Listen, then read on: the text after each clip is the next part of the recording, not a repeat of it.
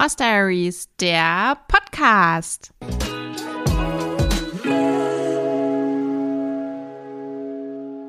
Hallo und herzlich willkommen zur zweiten Folge vom Horse Diaries Podcast. Ich bin immer noch Katharina und freue mich immer noch riesig, dass ihr eingeschaltet habt. Vielleicht sogar ein bisschen mehr. Denn offensichtlich hat euch die erste Folge gefallen und ihr seid auch heute wieder dabei. Bevor ich heute ins Thema einsteige, möchte ich mich erstmal bedanken für das Feedback und für die Reaktion auf die erste Folge. Ich glaube, ihr könnt euch vorstellen, dass man noch ein bisschen nervös ist, wenn man sowas das erste Mal veröffentlicht. Und umso mehr habe ich mich dann gefreut über eure positiven Reaktionen. Das witzigste Feedback war, glaube ich, von meinem Vater, der geschrieben hat, ihm würde das alles schon ganz gut gefallen, aber es könnte noch ein bisschen mehr Pep vertragen. Ich hoffe also, in dieser Folge gibt es mehr Pep, dass dann auch mein Papa voll und ganz zufrieden ist mit dem Podcast. Ich weiß aber genau, was er meint. Ich war einfach bei der ersten Folge sehr aufgeregt und habe ziemlich viel dran rumgeschnitten, habe mich auch viel drauf vorbereitet. Und dann ist es nicht mehr ganz so natürlich von der Seele geredet, wie es vielleicht ist, wenn man ein bisschen weniger nervös ist und ein bisschen routinierter ist. Aber die Routine kommt ja nur durch die Übung, deswegen geht es auch jetzt schon weiter mit dem Podcast. Wir steigen auch direkt ins Thema ein. Und zwar soll es heute um das Thema gehen, geplatzter Pferdekauf. Was zählt eigentlich heutzutage noch ein Wort? Diese Folge steht mir ein bisschen bevor, muss ich sagen. Ich freue mich einerseits darauf, sie aufzunehmen auf der anderen Seite ist es aber auch keine rein positive Geschichte, wie man an dem Titel ja schon hören kann. Und ich werde das jetzt nochmal mit euch zusammen emotional durchleben, was mir da widerfahren ist. Ich habe mir auch bewusst ein bisschen Zeit genommen, bis ich die Geschichte in aller Ausführlichkeit erzähle. Ich hatte das schon mal bei Instagram angesprochen und zwar an dem Tag, an dem ich mein neues Pferd eigentlich abgeholt hätte. Und daraufhin haben mir einige geschrieben, ob ich das nicht nochmal erzählen kann, was da eigentlich passiert ist und wie ich auf dieses Pferd gekommen bin und so weiter. Und die letzten Wochen war mir noch nicht so richtig danach, weil ich das auch einfach irgendwie auf eine Art erstmal verarbeiten musste. Und ja, genug der Vorrede. Ich würde sagen, ich lege einfach mal los. Das Ganze hat sich also, wie schon gesagt, im April abgespielt, vor nicht allzu langer Zeit. Und zwar war ich die ganzen letzten Monate immer so ein bisschen auf der Suche nach einem dritten Pferd. Das kam dadurch, dass, wie ich in meiner letzten Folge schon erzählt hatte, Emmy sich ja verletzt hat und ich Emmy nicht mehr reiten konnte und ich aber auch mit Fürstino noch nichts machen konnte. Dadurch hatte ich schon lange den Wunsch nach einem eigenen Reitpferd, weil ich das einfach die letzten Jahre nicht hatte. Nun ist es ja natürlich so, dass das finanziell und auch zeitlich eine ziemlich große Verpflichtung ist. Jeder von euch, der irgendwie mit Pferden zu tun hat, der weiß das. Und deswegen habe ich mir das mit dieser Entscheidung auch nicht so leicht gemacht. Dadurch habe ich eigentlich immer so ein bisschen nur halbherzig nach Pferden geguckt, hatte mich dann letzten Herbst einmal schon in ein Pferd ziemlich verliebt. Die war allerdings noch roh und die Umstände waren zu dem Zeitpunkt so, dass ich niemanden gefunden habe, wo ich sie hätte hingeben können zum Anreiten und das eben auch ein ziemlich großes Risiko gewesen wäre, ein rohes Pferd von der Weide wegzukaufen, vor allem wenn man schon ein rohes Pferd hat. Und danach war ich schon nicht mehr so motiviert zu suchen und habe es dann eigentlich nur noch so nebenbei immer mal bei E-Horses geguckt, aber ich habe es eigentlich nicht so richtig ernst gemeint. Man muss halt auch dazu sagen, dass durch Corona sich der Pferdemarkt nochmal extrem verändert hat. Die Nachfrage ist sehr gestiegen, was gar nicht so zu erwarten war. Man würde ja denken, dadurch, dass viele vielleicht ihren Job verlieren oder in Kurzarbeit sind und dadurch weniger Geld zur Verfügung haben, verkaufen sich Pferde schlechter. Es war aber tatsächlich so, das ist zumindest meine Erfahrung und auch die Erfahrung in meinem Umfeld, dass die Nachfrage sehr hoch gegangen ist, einfach weil man sonst nicht mehr so richtig viel machen konnte in seiner Freizeit. Und Reiten war ja auch jetzt während der Pandemie die ganze Zeit erlaubt. Ein bisschen war es bei mir auch so, muss ich zugeben, dass dadurch, dass das, was ich sonst so in meiner Freizeit zusätzlich zum Reiten mache, wie zum Beispiel Fitnessstudio oder auch einfach ganz viel mit Freunden unternehmen, alles weggefallen ist. Ich habe also wieder verstärkt nach einem neuen Pferd geguckt und hatte dann auf eHorses eine Anzeige gesehen von einer vierjährigen Stute. Es war eine Fuchsstute, so 1,62 groß, gerade angeritten und die stand nun zum Verkauf. Da war ein Video dabei, was mir recht gut gefallen hat. Ich habe das auch dann an eine Freundin geschickt und wir haben so ein bisschen hin und her geschrieben und irgendwie fanden wir die Stute beide gut. Und dann habe ich bei der Verkäuferin angerufen.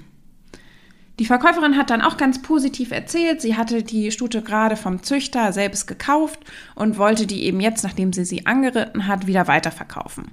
Also sie hatte die sozusagen als kleines Investmentprojekt für sich gekauft.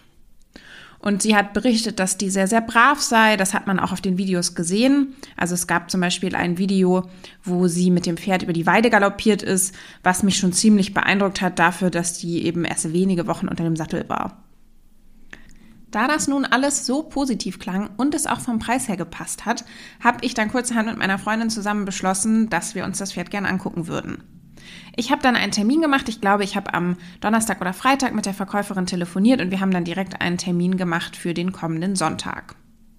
Ich wollte meine Freundin gerne mitnehmen, weil sie mehr Erfahrung noch hat mit Jungpferden als ich und auch selber sehr erfolgreich geritten ist. Einige von euch kennen sie auch. Wir waren zum Beispiel schon gemeinsam auf dem Derby, als sie dort gestartet ist. Und vor allem war das Praktische, dass sie im Moment auch kein eigenes Pferd hat zum Reiten. Insofern wäre das eine super Kombination gewesen, wenn ich das Pferd gekauft hätte, hätte sie mich unterstützt und mir ein bisschen geholfen und wäre die Stute auch mitgeritten.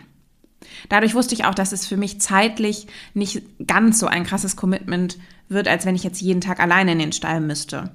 Das ist ja sonst gerade mit einem jungen Pferd nicht so einfach, weil man sich jetzt nicht einfach eine Reitbeteiligung suchen kann und weil man ja auch das Pferd gar nicht so intensiv arbeiten kann, sodass das schon relativ schwierig ist, da eine angemessene zu, Unterstützung zu finden, wenn man jetzt nicht dauerhaft Beritt haben möchte. Wir sind dann also hochmotiviert am Sonntag zusammen losgefahren. Es waren, glaube ich, so zweieinhalb Stunden Fahrt, also auch relativ weit. Und dann haben wir erstmal den Stall nicht gefunden. Es war irgendwo mitten auf dem Land. Wir sind da zwischen den Feldwegen rumgegurkt. Aber nach einiger Zeit, ich hatte dann nochmal angerufen bei der Verkäuferin, waren wir dann endlich da.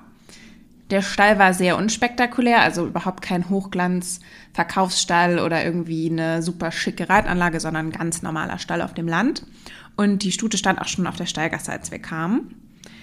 Ich muss sagen, da hat sie gar nicht viel hergemacht. Also die war echt noch sehr klein, sehr dünn, schmächtig, hatte ganz große Ohren und ja, sah süß aus, aber mehr auch nicht auf den ersten Blick. Wir sind dann aber natürlich relativ schnell in die Halle gegangen und beim Ablongieren hat sie mir dann schon ganz gut gefallen. Man hat allerdings gesehen, dass sie noch sehr unausbalanciert ist, vor allem im Galopp. Die Stute hatte einen extrem großen Galopp und hatte an der Longe noch Schwierigkeiten, das zu halten und nicht einfach umzukippen. Aber das ist am Anfang ja auch total normal. Sie wurde uns dann auch vorgeritten, ein paar Runden. Wir haben sie gar nicht so lange vorreiten lassen, weil sie ja noch so kurz unter dem Sattel war und wir eben auch beide uns nochmal selber draufsetzen wollten. Und ich finde das immer ein bisschen schade, wenn man ein Verkaufspferd dann so eine Stunde reiten muss, was erst ein paar Wochen unterm Sattel ist. Wir haben also nach ein paar Runden Vorreiten gesehen, okay, das stimmt, die ist wirklich brav, wir trauen uns rauf. Dann ist erstmal meine Freundin raufgegangen. Mit der hat es optisch super gut harmoniert. Die ist nämlich selber nicht so groß und sehr, sehr schlank und das sah echt top aus auf dem kleinen, schmächtigen Pferd. Und man muss auch sagen, dass sie unter dem Sattel gleich nach viel, viel mehr aussah. Also die hat sich einfach toll bewegt und hatte auch an sich einen harmonischen Körperbau, war eben nur noch nicht bemuskelt und nicht so gut im Futter, aber unterm Sattel fiel das gar nicht so auf.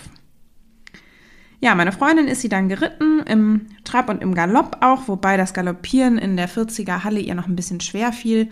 Wie gesagt, einfach weil der Galopp so groß ist.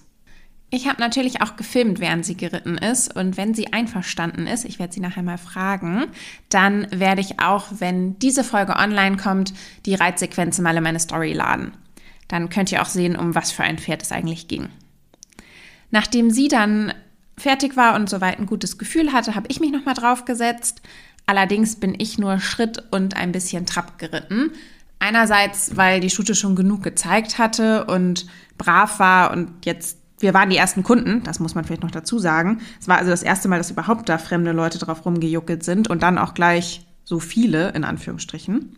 Deswegen bin ich nur kurz geritten, aber auch, weil ich mich nicht so sicher gefühlt habe. Ich war zu dem Zeitpunkt echt monatelang nicht geritten und die war einfach noch sehr unausbalanciert. Da wollte ich nichts riskieren und dachte, wenn wir dann am Ende da noch beide hinfallen, das wäre sehr blöd.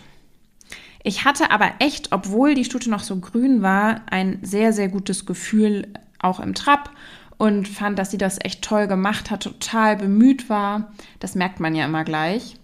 Insofern war auch mein Eindruck sehr, sehr positiv. Wir sind dann abgestiegen, beziehungsweise ich bin abgestiegen, haben sie nochmal freilaufen lassen in der Halle. Das finde ich immer ganz interessant. Das würde ich auch empfehlen, wenn man sich ein Pferd anschaut, auch wenn es ein ausgebildetes Reitpferd ist, immer nochmal ohne Sattel freilaufen zu lassen.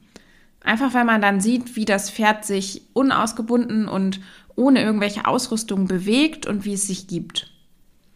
Da kann man dann auch so Sachen sehen wie streckt das Pferd den Unterhals total doll raus und macht sich im Rücken komplett fest. Ist es entspannt? Wie bewegt es sich? Also ich finde das immer super interessant, aber das nur als kleiner Einschub.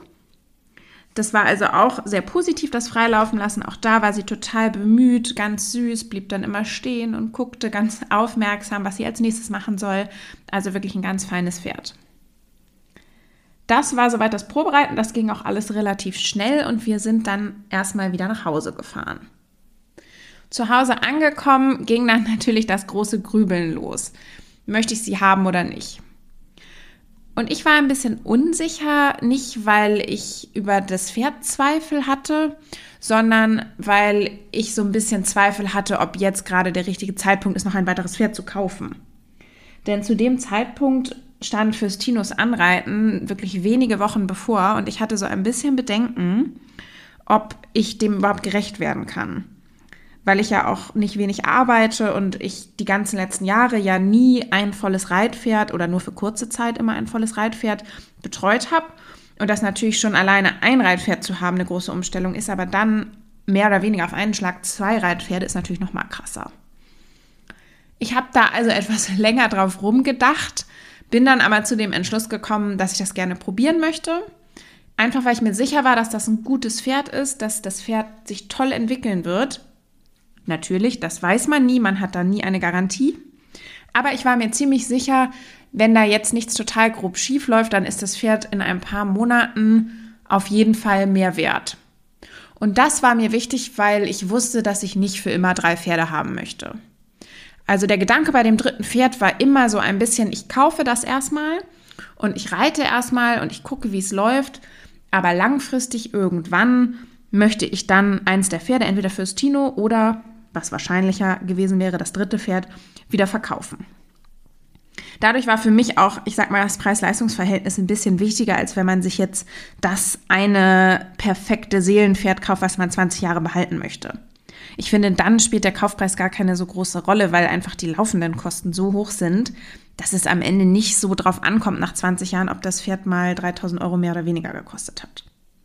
Wenn man aber natürlich das Pferd irgendwann wieder verkaufen möchte und dabei nicht unbedingt Verlust machen möchte, ist das ja nochmal ausschlaggebender. Ich wusste also bei diesem Pferd, ich bekomme ein gutes Produkt für mein Geld. Das klingt jetzt furchtbar herzlos und so meine ich das nicht. Aber ich glaube, ihr wisst, was ich damit sagen will. Also, ich habe mich dann dazu durchgerungen, dass ich das Pferd kaufen möchte. Allerdings, und hier kommt der Knackpunkt wahrscheinlich, vorbehaltlich einer guten Ankaufsuntersuchung. Es stand nämlich in der Anzeige guter AKU vorhanden. Es stellte sich aber raus, als wir beim Probereiten da waren, dass keine komplette Ankaufsuntersuchung vorhanden war, sondern nur Röntgenbilder. Die Verkäuferin hatte nämlich, als sie das Pferd selber gekauft hatte, vor ein paar Wochen von dem Züchter Röntgenbilder machen lassen. Und jetzt sind ja Röntgenbilder gut und schön, aber für mich, vielleicht bin ich da altmodisch, ist bei einer Ankaufsuntersuchung die klinische Untersuchung auf jeden Fall das Allerwichtigste. Ich würde niemals ein Pferd ohne eine klinische Ankaufsuntersuchung kaufen. Denn die Röntgenbilder können ja sagen, was sie wollen, aber wenn klinisch ein Befund da ist, dann ist es einfach ein absolutes No-Go.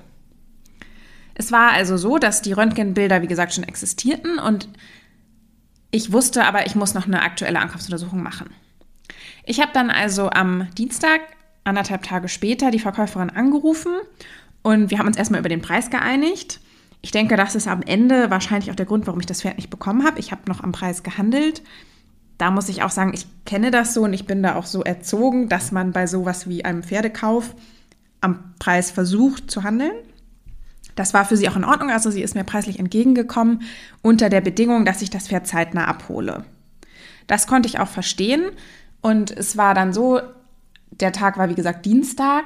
Ich habe dann versucht, so schnell wie möglich eine Ankaufsuntersuchung zu organisieren und sie hat mir parallel schon mal die Röntgenbilder geschickt, die es ja schon gab. Ich wollte das also so machen, dass ich eine Tierärztin oder einen Tierarzt finde, der die Röntgenbilder beurteilt und wenn die Röntgenbilder seiner Ansicht nach in Ordnung sind, dann hätten wir eben die klinische Ankaufsuntersuchung gemacht. Ich musste dafür einen fremden Tierarzt nehmen, weil das ein bisschen weiter weg war. Ich hätte also nicht einfach hier einen Tierarzt aus Hamburg nehmen können, für den wäre das zu weit weg gewesen. Ich habe dann also wie wild rumtelefoniert, um da einen Tierarzt oder eine Tierärztin in der Region zu finden und habe dann auch über eine Klinik eine super nette Tierärztin gefunden, die von dort aus eben rausgefahren ist, um Ankaufsuntersuchungen zu machen, so wir da, sodass wir das auch im Stall direkt vor Ort hätten machen können. Ich hätte also nicht extra noch das Pferd in die Klinik fahren müssen und auch die Verkäuferin hätte das nicht machen müssen. Das wäre für alle am einfachsten gewesen. Noch dazu wollte ich auch Röntgenbilder vom Rücken und vom Hals machen. Das habe ich jetzt noch gar nicht gesagt, aber das wollte ich noch zusätzlich machen. Es gab nämlich bisher nur Röntgenbilder der Beine. Die Verkäuferin hat mir dann also die Bilder zugeschickt und ich habe schon gesehen, dass einige Befunde darauf verzeichnet waren. Ich glaube so sechs oder sieben Stück sogar. Das hat mich ein bisschen gewundert, weil sie vorher gesagt hatte, da wäre nichts auf den Röntgenbildern. Jetzt ist nichts ein dehnbarer Begriff ich weiß nicht, je nachdem, inwieweit ihr euch damit beschäftigt habt, kennt ihr das vielleicht auch. Es gab früher die Röntgenklassen, die sind, glaube ich, noch jedem geläufig, Röntgenklasse 1 bis 4 oder bis 5. Und seit 2018 gibt es einen neuen Röntgenleitfaden. Und nach diesem Röntgenleitfaden gibt es bestimmte Befunde, die werden aufgelistet in dem Röntgenprotokoll. Allerdings gibt es da Risikobefunde und Nicht-Risikobefunde. Und die Befunde, die aufgelistet waren, waren alle keine Risikobefunde im Sinne des Röntgenleitfadens. Trotzdem waren es aber Befunde. Ich habe dann aber versucht, mich damit nicht allzu sehr zu stressen, weil ich dachte, das ist Sache der Tierärztin, das soll sie entscheiden und da kann ich einfach gar nichts zu wissen, ob diese Befunde jetzt relevant sind oder nicht relevant sind. Ich habe dann also die ganze Zeit abwechselnd mit Tierarzt, Verkäuferinnen, meiner Freundin telefoniert und letztlich war das Ergebnis an diesem Dienstag, dass ich einen Termin hatte für eine Ankaufsuntersuchung bei der Verkäuferin vor Ort am Donnerstag, also zwei Tage später. Und wir hätten sie dann auch direkt mitgenommen. Wir wären also mit Anhänger dorthin gekommen, die Tierärztin wäre dorthin gekommen, wir hätten die Untersuchung gemacht und dann direkt bar bezahlt und das Pferd mitgenommen. Insoweit dachte ich, dass das eigentlich für die Verkäuferin ziemlich komfortabel wäre. Wir waren die allerersten Kunden, die da waren. Wir hätten sie wenige Tage, nachdem wir sie das erste und einzige Mal angeguckt haben, direkt mitgenommen. Also von allem, was ich über Pferdeverkäufe weiß, gibt es da, glaube ich, deutlich anstrengendere Kunden was völlig in Ordnung ist. Ein Pferdekauf ist eine große Sache und ich finde, man kann durchaus auch zwei oder dreimal ausprobieren fahren. Wir brauchten das aber gar nicht. Ich habe dann also das alles geregelt und ich muss sagen, das Gefühl war total krass. Ich war vorher echt unsicher, ob ich das machen möchte oder nicht, aber in dem Moment, wo ich mich dafür entschieden hatte und wo das dann alles geregelt war und wo der Plan stand, habe ich mich unglaublich gefreut. Ich bin wirklich wie so ein kleines Kind hier in der Wohnung rumgesprungen und das war so ein schönes Gefühl einfach. Gerade nach diesen Monaten der Pandemie, wo gefühlt nichts voranging, wo irgendwie wenig Positives passiert ist, war das so das absolute Highlight. Natürlich hatte ich noch diese Restunsicherheit, was die Tierärztin zu den Röntgenbildern sagt und ob die klinische Ankaufsuntersuchung ohne Befund verläuft und ob auch die anderen Röntgenbilder gut werden. Aber grundsätzlich hatte ich einfach ein super positives Gefühl. Ich hatte das Gefühl, das wird jetzt alles gut gehen. Ich hole in zwei Tagen mein neues Pferd ab. Ja, bis Dienstagabend. Da saß ich nämlich mit meinem Freund am Abendbrotstisch und plötzlich blinkte mein Handy auf. Während ich parallel die ganze Zeit mit meiner Freundin geschrieben hatte, wie wir das alles mit der Abholung regeln und organisieren, kam dann eine Nachricht von der Verkäuferin. Und die Verkäuferin schrieb, die Leute, die gerade da waren, wollen das Pferd morgen abholen. Falls die nicht kommen, würde ich dir nochmal Bescheid geben. Liebe Grüße. Und ich habe diese Nachricht gelesen.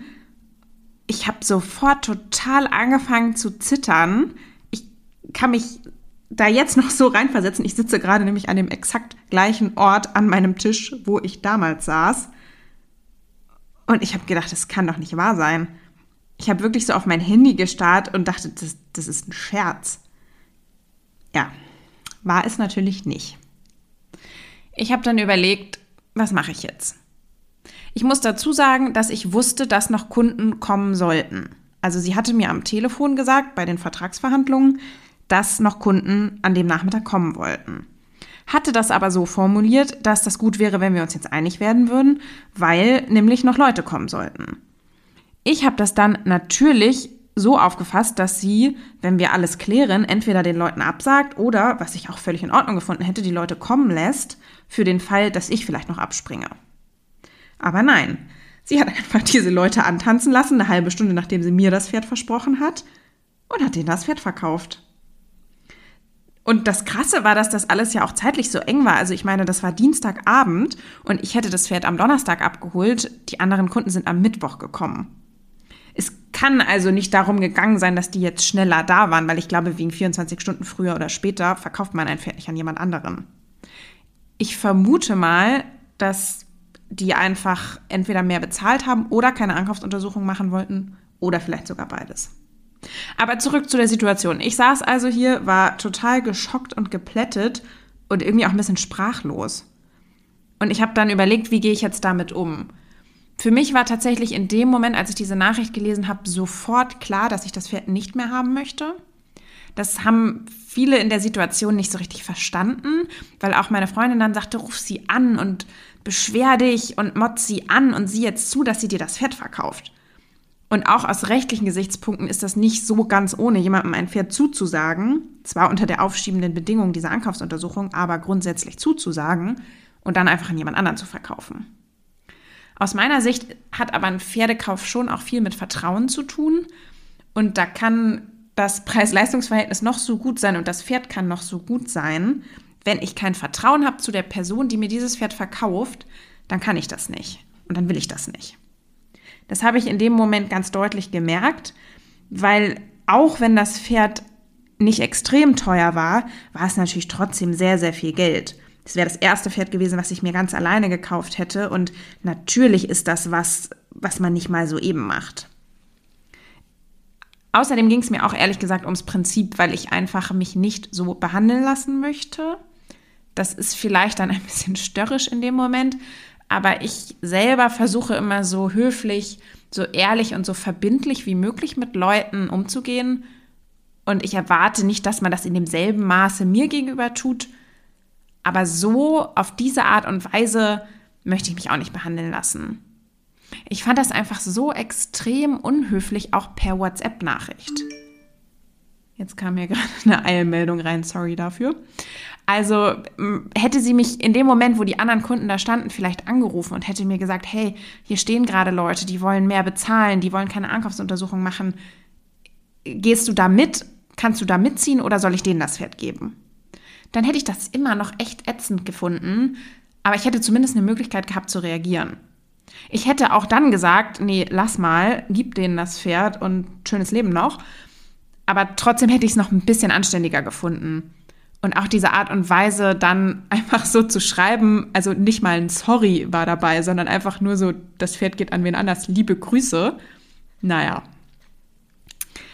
Jedenfalls habe ich dann darauf erstmal nicht geantwortet, weil ich bewusst nochmal drüber schlafen wollte und mir überlegen wollte, wie gehe ich damit um und ich auch nicht aus dieser emotionalen Situation heraus jetzt irgendwas machen wollte, worüber ich mich nachher ärgere.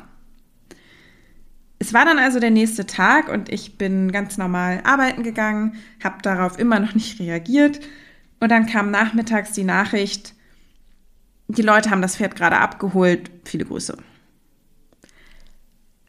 Das war dann irgendwie doch nochmal ein krasses Gefühl in dem Moment, dieses Gefühl von, da laden gerade andere Leute, in Anführungsstrichen, mein Pferd auf einen Hänger und fahren damit weg. Aber es war dann auch irgendwie für mich auf eine Art in Ordnung, weil ich einfach das Gefühl hatte, es soll dann nicht sein. Ich kannte im Endeffekt die Leute nicht. Ich hätte nicht gewusst, was vielleicht noch für ein Haken an der Sache war, was vielleicht doch noch mit dem Pferd war, was man nicht wusste. Insofern habe ich dann versucht, mir das auch schön zu reden. Allerdings habe ich der Verkäuferin dann nochmal geantwortet und habe ihr eine längere Nachricht darüber geschrieben, dass ich das absolut unmöglich finde und unter aller Sau und sehr, sehr traurig und enttäuscht bin. Weil ich hätte das auch nicht richtig gefunden, auf sowas gar nicht zu reagieren. Normalerweise bin ich jemand, der auf so unfreundliche Sachen nicht reagiert, weil ich immer das Gefühl habe, das bringt nichts, Leuten noch Aufmerksamkeit zu geben für Scheiße. Aber in dem Fall war es so, dass ich das Gefühl hatte, da müsste ich irgendwie mein kleines Feedback rausgeben, dass sie zumindest merkt, dass das ganz so easy nicht ist. Dass man vielleicht sich doch nochmal die Mühe nehmen sollte, das Telefon ins Hand, in, ins Hand, das Telefon in die Hand nimmt und die andere Person wenigstens anruft und das irgendwie ehrlich erklärt, was da los ist. Insofern habe ich also eine lange Nachricht geschrieben und muss sagen, sie hat mir tatsächlich geantwortet und sie hat sich bei mir entschuldigt. Sie hat gesagt, sie könnte das verstehen, dass wir sauer sind und sie hätte sich nicht richtig verhalten, aber sie hätte es eben auch schon mitbekommen, dass Leute das Pferd nicht abholen und deswegen wollte sie auf Nummer sicher gehen. Das ist immer noch eine lahme Ausrede, aber ehrlich gesagt war ich ganz froh, dass ich überhaupt eine Antwort bekommen habe und war auch froh, dass sie sich entschuldigt hat. Insofern habe ich dann mehr oder weniger seitdem damit auch meinen Frieden gemacht Trotzdem ist es immer noch ein komisches Gefühl, weil ich manchmal denke, was wäre eigentlich, wenn das geklappt hätte? Wie hätte sich die Stute bis heute entwickelt? Wie würde ich mich fühlen jetzt mit zwei Pferden? Also, beziehungsweise mit insgesamt drei Pferden, aber ich sag mal mit zwei Pferden im Reitstall. Das ist schon immer noch ein bisschen merkwürdig. In Summe muss ich trotzdem sagen, dass es nicht schlimm ist. Ich freue mich einfach riesig jetzt, dass ich fürs Tino habe und seit fürs Tino jetzt hier bei mir steht, wobei mit bei mir meine ich 45 Kilometer entfernt, aber seit er jetzt im Anreitmodus ist, ist es für mich auch noch wieder ein ganz anderes Gefühl. Ich habe jetzt ein Pferd, um das ich mich kümmern kann und ich habe jetzt ein Pferd, mit dem ich eine Zukunft vor mir habe und ich habe vor allem die volle Aufmerksamkeit für ihn. Weil das muss ich schon sagen, dass ich hatte ich ja auch schon gesagt, ein bisschen Bedenken hatte, ob ich beiden Pferden wirklich so gerecht werden kann. Und jetzt weiß ich, ich kann meine volle Aufmerksamkeit auf Fürstino richten und er ist der kleine verwöhnte Prinz. Er bekommt alles, was er möchte. Zumindest alles, was ich für sinnvoll halte. Und insofern profitiert er wenigstens davon, dass das nicht geklappt hat. Ich habe schon den Eindruck, dass sich die Verbindlichkeit so ein bisschen verändert hat in den letzten Jahren durch die neue Technik. Wobei jetzt neue Technik ein bisschen so klingt, als wäre ich 80 Jahre alt. Aber das letzte Mal, als ich nach einem Pferd gesucht habe, das war vor 13 Jahren. Das war nämlich die Suche nach Emmy. Und damals war es noch so, dass man in Zeitungen und Zeitschriften inseriert hat. Da war zum Beispiel auch die Zeitung Pferdemarkt noch total aktiv. Werbung, falls die noch existiert. Und man hat dann angerufen und einen Termin gemacht. Man hat nicht irgendwie lange hin und her geschrieben oder irgendwie Videos verschickt, sondern man ist hingefahren, hat sich einen persönlichen Eindruck gemacht. Das hatte natürlich den Nachteil, dass man zu zig Pferden gefahren ist, zu denen man niemals gefahren wäre, wenn man vorher ein Video gesehen hätte. Also in Summe hat einem das schon ganz schön viel Nachteil auch gebracht. Allerdings habe ich das damals alles als sehr zuverlässig und verbindlich erlebt mit den Verkäufern. Und ich selber habe es auch immer so gemacht, weil ich einfach so erzogen wurde, dass ich mich nach einem Probereiten zum Beispiel nochmal zurückgemeldet habe. Also bei jedem Pferd, das ich mir angeguckt habe, und das waren damals über 50 Pferde, habe ich dem Verkäufer eine Rückmeldung gegeben. Auch wenn es nur war, vielen Dank für Ihre Zeit, kommt für mich leider nicht mehr in Frage, ciao. Ich finde, das gehört sich einfach so und das finde ich zum Beispiel total in Ordnung, wenn man sowas über WhatsApp macht. Wenn man sich ein Pferd einmal angeschaut hat und man merkt, das ist doch nichts für mich und dann schickt man eine WhatsApp-Nachricht, finde ich völlig in Ordnung. Trotzdem ist es nach meinem Eindruck so, dass sich diese Verbindlichkeit in den letzten Jahren ein bisschen verändert hat. Und ich bin überhaupt keine Person, die sagt, früher war alles besser und so. Das ist eigentlich gar nicht meine Art. Aber an diesem einen Punkt habe ich das Gefühl, dass Social Media und Chat-Apps und alles einfach ein bisschen den Umgang miteinander verändert hat. Da würde mich mal total interessieren, wenn ihr schon so alt seid, dass ihr euch an eine Zeit erinnern könnt, wo es noch kein WhatsApp gab, wie ihr das empfindet.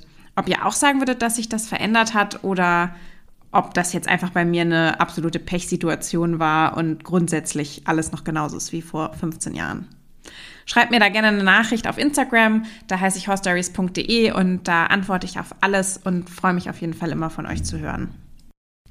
Ich habe auch länger überlegt, ob ich aus der Erfahrung irgendwas lernen kann. Ich finde das immer ganz schön, wenn man negative Erfahrungen macht, wenn man irgendwas daraus für die Zukunft mitnehmen kann. Einer meiner Lieblingssprüche ist dieser englische Satz, either you win or you learn. Also entweder man gewinnt oder man lernt wenigstens was. Aber ehrlich gesagt kann ich nicht so richtig was daraus mitnehmen, was man lernen kann. Das Einzige ist vielleicht, dass der Pferdemarkt im Moment absolut crazy ist, dass es offensichtlich Leute gibt, die innerhalb von 24 Stunden ein Pferd kaufen, ohne Ankaufsuntersuchung für gar nicht so wenig Geld und dass ich nicht zu diesen Leuten gehöre. Ich hoffe, ich habe eure Fragen, falls ihr vorher welche hattet, zu diesem Thema geplatzter Pferdekauf damit beantwortet. Und ansonsten bleibt mir eigentlich nicht mehr viel, außer euch einen schönen Resttag zu wünschen. Eine Sache habe ich höchstens noch. Wir sind ab jetzt, und mit wir meine ich mich, auch bei Apple Podcasts verfügbar. Und ich würde mich riesig, riesig, riesig freuen, wenn ihr mir da eine Bewertung hinterlasst. Ihr müsst auch gar nichts in das Feld schreiben. Ihr könnt einfach nur auf fünf Sterne klicken, absenden, ist total einfach und easy und hilft mir in dieser Anfangsphase vom Podcast. Ansonsten freue ich mich sehr, wenn wir uns nächste Woche wieder hören. Da geht es nämlich um das Thema Pferde kaufen auf der Auktion. Und dieses Thema werde ich mit einem sehr, sehr spannenden Gast besprechen. Ich freue mich, wenn ihr dabei seid. Bis dann!